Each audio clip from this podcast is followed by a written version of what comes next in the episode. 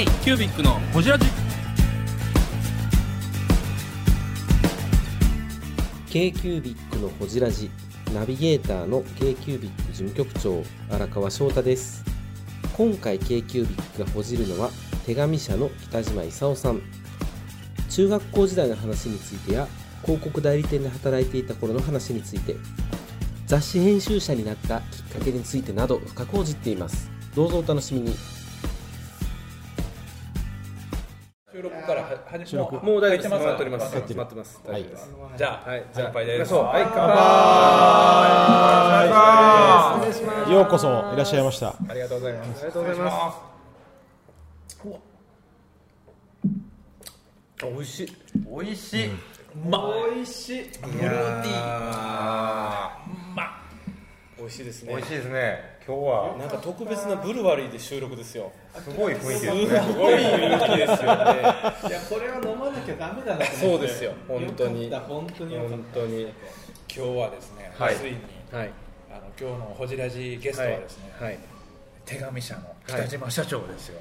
なんであありがとうござい以ます。前からもうご紹あのもう本当に皆さんにこの北島社長の面白さを伝えたくて。面白さ。ついにです。ね来ていただきました、ということで今日のゲストはい手紙社の北島社長です。よろしくお願いします。よろしくお願いします。お願いします。よろしくお願いしますいやいやいやありがとうございます。飲みながらなんでなんかあれですけど。いやもうね。楽な感じでやっていただきましたら。で手紙社さん自体はあの実は「ホジラ時代175回、2019年に、あの藤枝さんをそう藤枝そう藤枝さん。を収録させていただいておりまして。その時にねあの、でも途中から全然藤枝さん喋ってなかったですよね。藤枝さんの僕一番うん。印象的やったのは、えっと、なんで手紙社がに入ったのかは北島社長が好きだからっていう。そんなこと言ってました？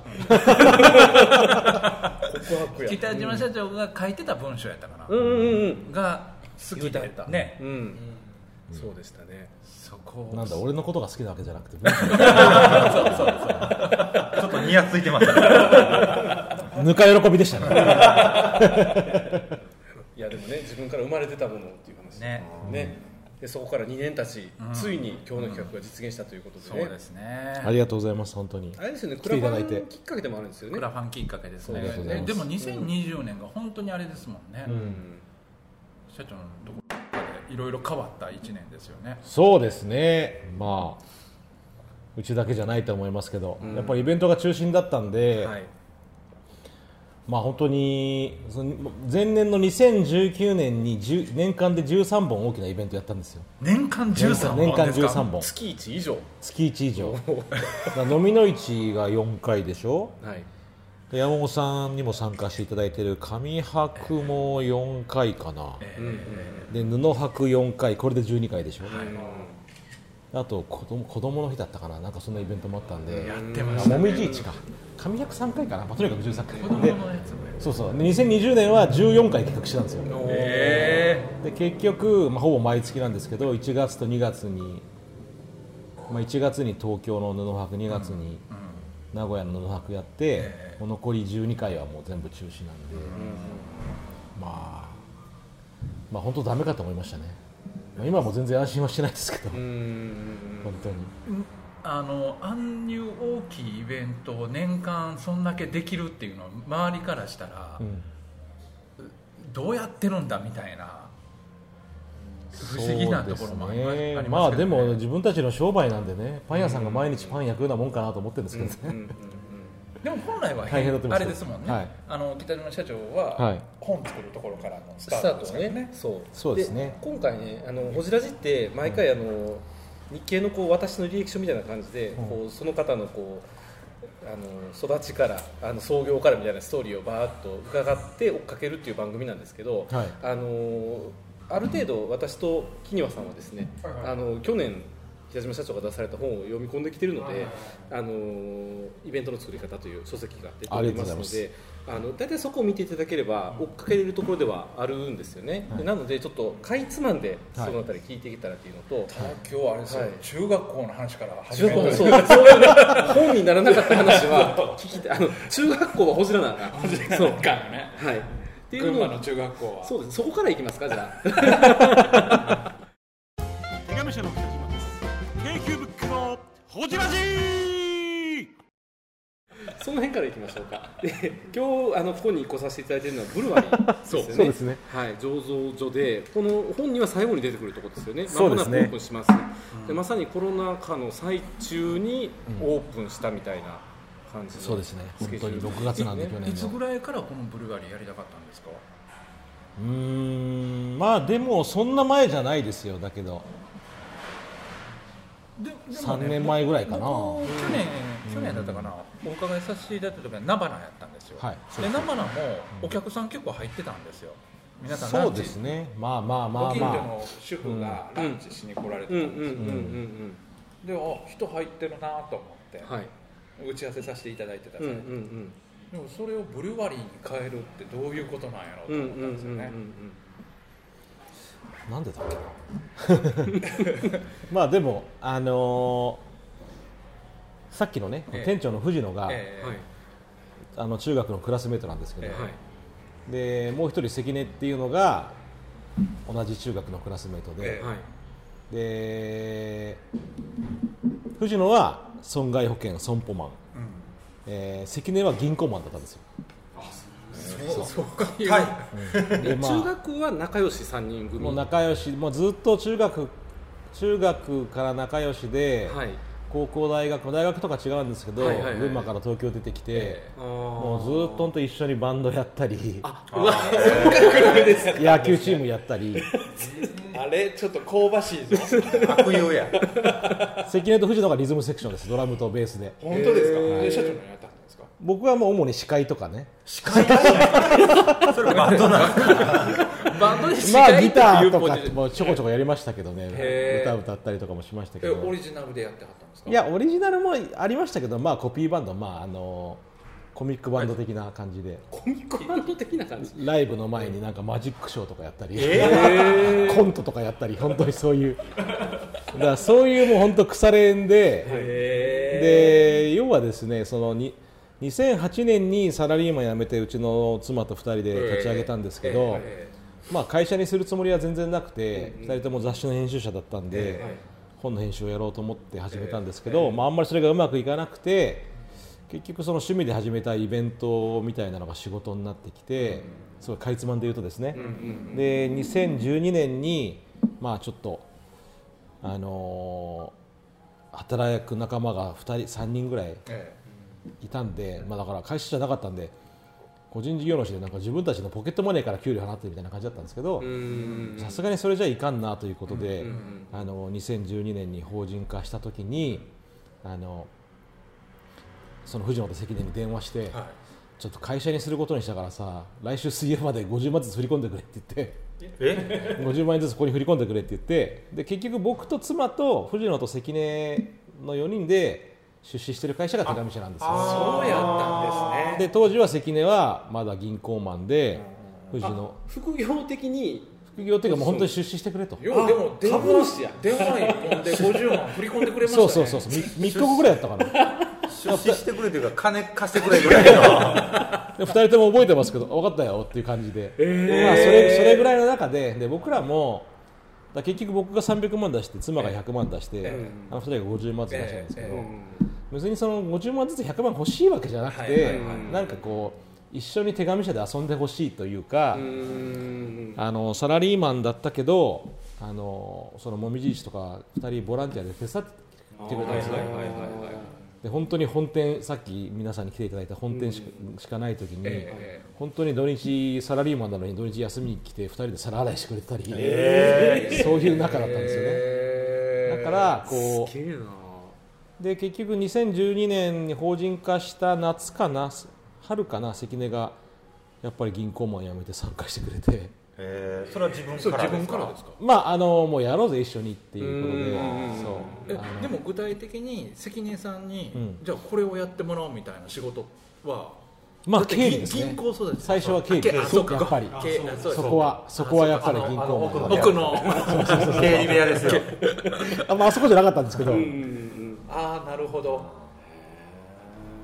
経理やってくれと。そうです。でまああのどういう流れかカフェをやってもらってコーヒーとかがどういう流れか。どういうちょっと覚えてないんですけど全然。だって焙煎士ですよそうそうそうそう。でコーヒーとか。まあ結構そういうの好きなんです追求するの。がだからコーヒーに結構ハマってきてこれは焙煎やろうという形で。だ似てるんですよ。で藤野はそれから8年遅れあ藤野さんは8年間はじゃあ普通にササラリーマン。ラリーマン。出資者ではあるけどへだから自然な流れとかですねいつかは一緒にやるんだろうなっていう感じでまあ定年後なのかどうなのか。ああそう。そんなんでもいいぐらい。でもなかなかそんな中学時代の友達がこうおっさんになって仲いいってなかなかないですよね、よしよ。ねありがたいですね。そうそうそう一緒になんかね一つの会社いやで友達で起業って一番失敗する失敗するパターンですよね。よく聞きますよねなんやろやっぱりバンドのあれがあったから。いやまあいろいろありますよ。やっぱ友達同士だからいろいろあるしもちろんあるけど、はい。まあ本当にまあもう家族以上の付き合いをしてきてるのでそう。だから関根がコーヒーで藤野がビールやるこれいいなみたいな。いいね。これ最強だなみたいな。立ち位置を。あのあ何ベースを固めるドラムとベースいや本当そうです。本当そうですよね、まさにそういうことですよね。リズムセクションでリズムセクションですよそうそうそうそうそう。そうそうそうそう。でほら焙煎やってるカフェはいっぱいありますけど、はい。焙煎もビールも作ってるカフェってないから、はい。特徴になると思ったし、うん。自分たち、まあ、好きな子も多いんですよ結構、多いですしそブルース連れてきてやりたいな。ブルースここので。もうそれはそれるからやめてくださいはいうで1年ぐらいかけて話をして、えやろうぜどうせいつかやるんだからって言ったらそんな気になって、まあね結構大変ですからね金融の仕事も、はいはいはいはい。楽しい仕事じゃ正直ないと思うんで、まあストレスの多い仕事ですよねおそでもらくは。一番もう彼らは手紙者のことを知ってますし、応援団でもあったんで、なんであの、まあ、僕から見ると今2人でね下でなんかいろいろねはナポリタン作ったりしてるの見てると不思議ですけどねなんか。だってだって何年後？34 40年後こないなるとは思ってなかったでしょ、うん。そうですね。あ中学群馬の中学校に。全然行ってる全然覚えてないです、北島社長個人としては中高うん、で大行ってなんはいかそのもう最初から出版とかそっちの道に進みたかった感じですか？まあ、僕はずっと映画とか好きでだ何か表現をしたかったんでしょうね。そういうやっぱエンターテインメント系のものを。はい。で映像会社とか一番最初の会社映像制作会社でその後広告代理店に行って。映像のとこ入ったんですか最初？最初、まあ、半年しかいなかったんですけど、でまあそれもいろいろうまくいかなくて、最終的には広告代理店の営業をやってて、はい。その会社の社長が、うん。まあ、北島が雑誌作りたそうだから作ってみろって言ってくれてそれがまあ本当に最初かけなんですけど、はい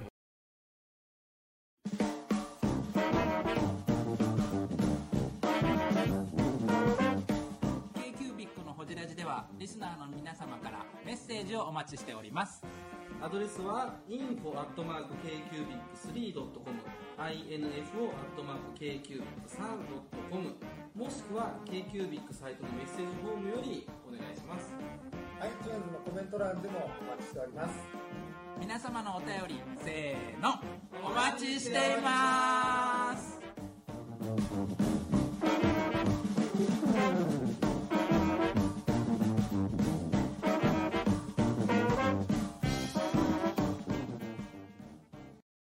ー IBU の数値が出てますよね。松岡さんのとこって結構前ですよね仕入れさせてもらったのそうです。実は。2012年ぐらいですよね。だから多分あれ付箋かなんかですよね。そうですそうです、はい伝言むちゃくちゃ古い古いというかね。そう。伝言音の時や。そうです。ほんま創業間もないじゃないけどだいぶ前ですよね。いや結構売りましたよ。すごいあれは画画期的な商品だったんで、うんしかもデザインがかっこよかったから、うんうんうんちょっとああいうなんかねゲリラ的な面白いのを狙う商品みたいなのたくさんあるけど、デザインがかっこいいのはあんまりないから、今日は松岡でいいんで 言えないっすよそんなこと。会社から会社から電話かかってますそんな関係ない急に始まったからびっく前りしてですね、でももうだいぶ前からお知り合いが知り合いもちろん。はい山本さん下行ってください。録音してるんで。会社から電話かかって。トトイレ行ってください。あれなんだ僕あの文房具屋さん大大賞っていう本を作った時にあそうなんですね。はいあのー安倍さんと最初知り合いあの知り合いにならせてもらって、うん。で一人文具メーカーというか、うん。ほぼ一人でアイテムを作ってらっしゃる方っていうののお友達がどんどん横に広がっていって、そうですね。そうですね、うん。でもうこのあの山本さんとか中川さんとか、うん。で松岡さんも本にも出てもらったりしてて、うん。だんだん関係が濃くなっていって。そういうことなんだ。ここは関西で仲良くってで最初ね安倍さんに木庭さん紹介してもらってるんですよね。で文具の世界の人がうん。本当に面白い人が多くて、うん。それで僕も文房具の本ばっかり作るようになってきたっていううん。感じなんですよね、いつの間にか文房具編集者に、ね、なってますよね。ね。本当に。なんかそういうふうになってきちゃったっていう、はいもともとどっか版元に出したんですか？いや僕はあのずっとヘンヘンプロにいてですね。浅草にある編集プロダクションで。あそうなんですね。はい。スタジオダンクっていうところがあるんですけど。うーん。そこで。スタジオタンク聞いたことあるな。けはい。結構大きいとこですよね、うん200冊ぐらいあはいはいはいはい。うん。はい。そこでそうなんですね。ちょっと修行しまして。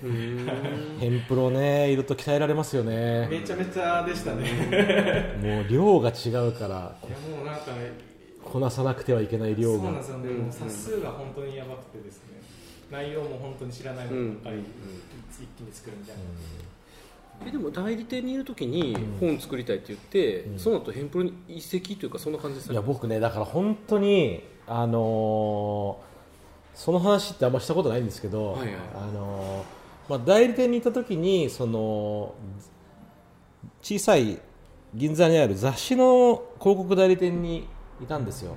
東京ウォーカーとかが全盛期とか。東京ウォーカーとかの広告をはい。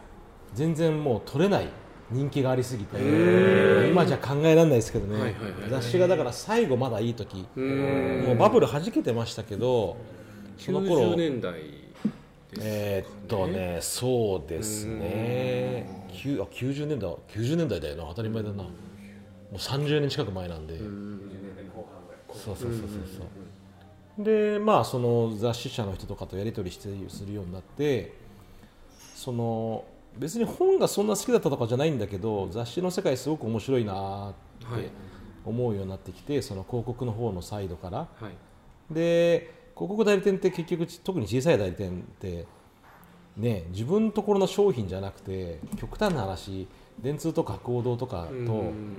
あの競争しなくちゃいけないじゃないですか、もうそれが結構辛くて、はいであじゃあ出版社に自分で企画を持ち込んで、はい。まあ、レップ。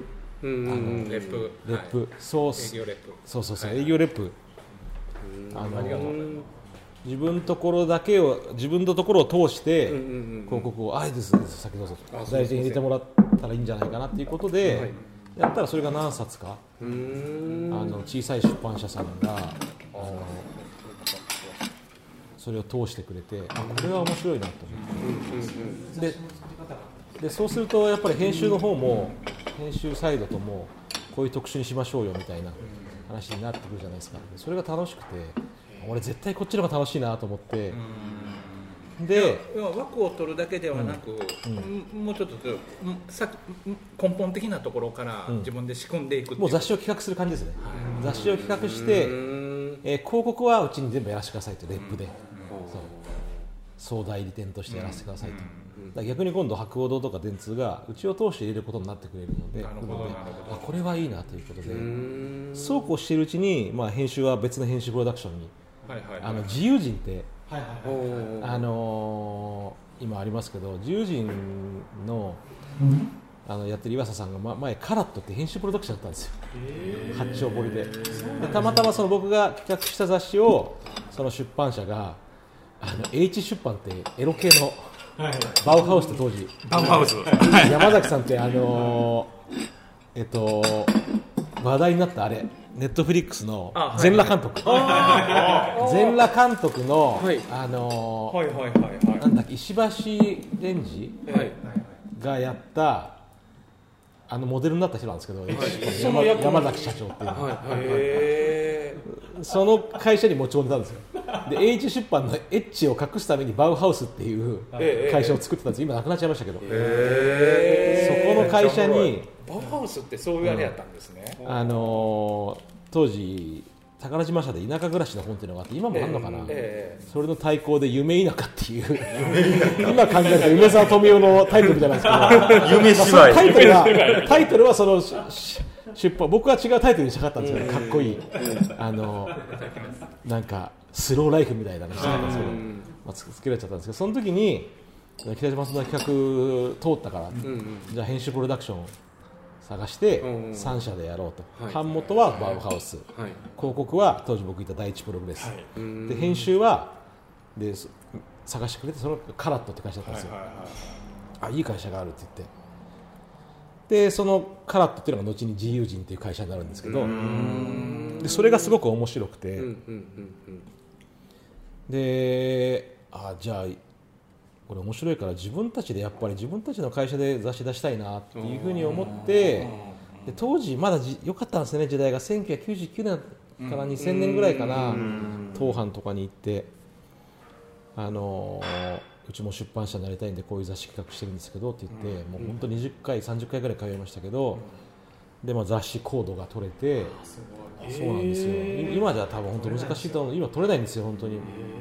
でそれもですねなぜそうしたかというとその自由人の岩佐さんがやっぱり編集プロダクションじゃ嫌だって言って出版社になるって言って雑誌コードを取った影響なんですけど、うんだから彼もすごいもう盟友で本当この間20年ぶりぐらいに参加しあの再開して YouTube 彼のチャンネルにもゲストに呼んでもらったんですけど。えー、ブングスキーラジオです。ブングスキーラジオ1年以上やってきてます。ブングスキーラジオ、小野さん、どんなラジオですか？えーと、二人がボソボソ話して、一人がハキハキ喋るラジオですね。高橋さん。え？何ですかね用意してませんでした。あー楽しくやってます。聞いてね 全然楽しそうじゃない。いいんじゃないですかこれはこれで。そうか。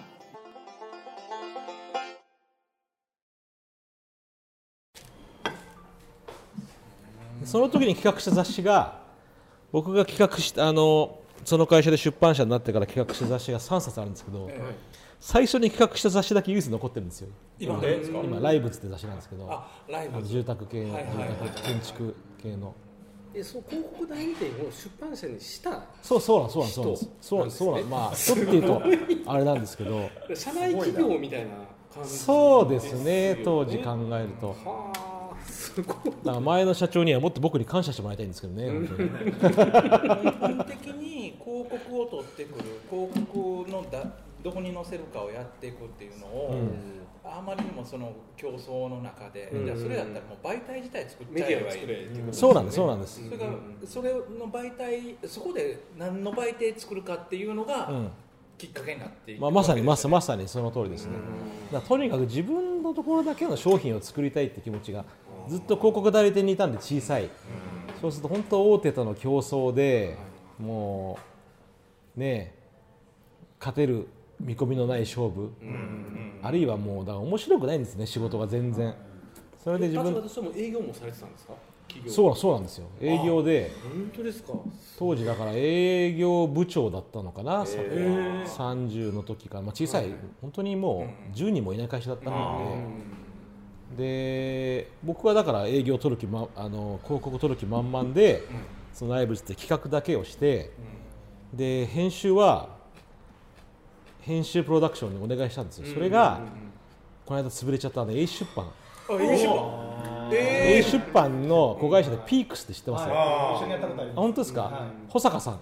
そうですねはい保坂さん。保坂さんのところに頼んでいやそうなんですよ。でねえっとねあの時ね今独立しあもう当時独立したけどなんだったっけなかっこいい人。ダンディズムあふれるナルーとかやってた人かな。まあそこに頼んだんですけど、こういうす雑誌好きだったから、かっこいいじゃないですか、湘南スタイルとか当時、あの時で、まあ、それこそね金田さんがやってやってあの文具の世界の本とかもやってあれあの本どうなったんですかねあの辺の。清水さんですか？うん。さんでも他に書いておられてうん。あそうなんですね。ずっとあ島木編集長。みたいですね。あはいはいはい。だからあのーい会い会いに行きましたよよく井ノ口さんでしたっけ？取締役員の井ノ口なんだっけな？でそこに頼んだんですよ。このこの話初めて言いますけど。ピークスこそうんそうそうそう。なんだけど結局なんかうまくいかなくて、うまくいかなくてっていうか僕らとしては社運をかけてる雑誌なんだけど、やっぱり仕事のあっちはあっちは仕事の一つだから一つなんで、えでちょっと全然こうスケジュールが全然あのあ合わなくなってしまい、結局でもうちはもう出さなくちゃいけないからということで、結局ねもうギリギリなんですけどもう本当に発売3か月前ぐらいだったと思うけど、社内でせ社内で選抜してえ編集チームを作って、はい。で作り出したんですか？そうそうそうそう。えページを？そう。で広告代理店のだからデザインをやってるデザイナーを1人、ええ。あと広告進行、えその入れ子とかをする、担進行の人間を1人、あと僕。その3人で作ったんですよ。編集の経験ないのに。みんな素人というか。全員素人で。